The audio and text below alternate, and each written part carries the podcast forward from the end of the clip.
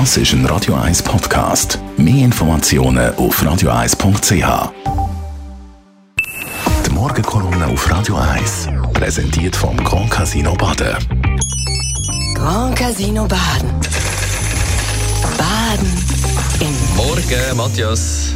Guten Morgen miteinander. Heute Abend die grosse Eröffnung vom 19. Zurich Film Festival und du bist mit dabei. Jawohl, es ist wieder Zürich Filmfestival. Viel Prominenz, noch mehr Film und kein Lederachschöckeli.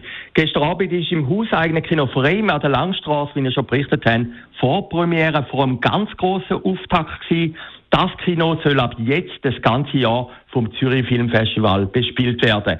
Dort, wo bis zum letzten September ein alternative Kulturhaus Kosmos war. Gezeigt worden ist zum ersten Mal der Netflix-Thriller Early Bird von Michael Steiner, wo in der benachbarten Langstraße spielt und die so zeigt, wie sie bis zur letzten Woche war, nämlich mit Autoverkehr. Die Ironie von der Geschichte, die bürgerliche NZZ, Besitzerin vom Zürich Filmfestival, übernimmt das linke Vorzeigehaus, wo bankrott gegangen ist. Konterrevolution schlägt zurück, zumindest im alten Kosmos. Aber heute Abend geht es jetzt offiziell los auf dem grünen Teppich im umgebauten Kongresshaus. Mit dem Hauptredner, dem Bundespräsident und Kulturminister Alain Berset, wo sicherlich froh ist, dass er nicht mehr muss über Krankenkassenprämie reden Für den Berset, wo kurz voran noch einen Wahlkampfauftritt für die SP im Café Boy absolviert, der letzte Auftritt am Zürich Filmfestival. Was fast schon ein bisschen bedauerlich ist, ist der Bundespräsident durch ein einziges Regierungsmitglied mit Hollywood-Qualitäten. Auch der letzte Auftritt am ZFF hat das Jahr der Hauptsponsor Credit Suisse. Credit Suisse hat das Festival von Anfang an begleitet.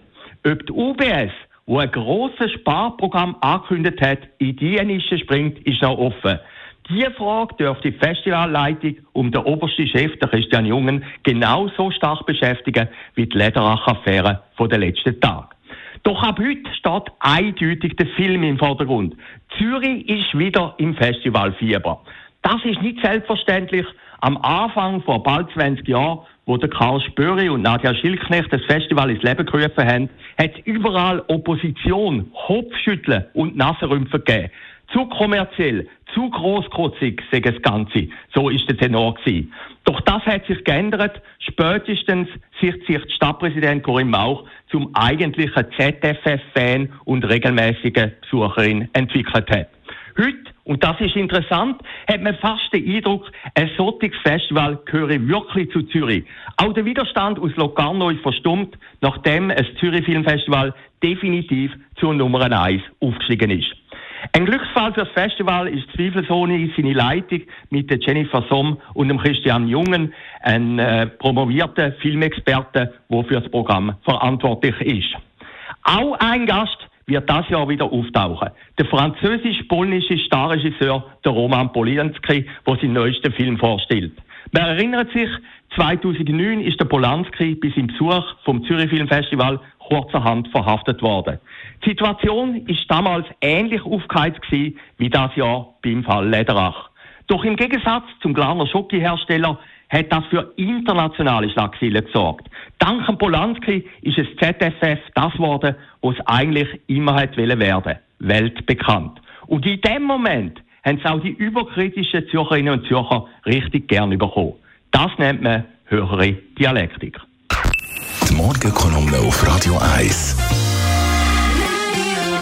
Der persönliche Verleger und Chefredakteur Matthias Acker hat heute Abend wieder zu hören in der Sendung Shortlist. Themen, wo wir darüber diskutieren, natürlich Christian Jungen wird ebenfalls ein Thema sein, denn der Alain Berset auch, aber in ganz anderem Zusammenhang, nämlich mit der Krankenkassenprämie.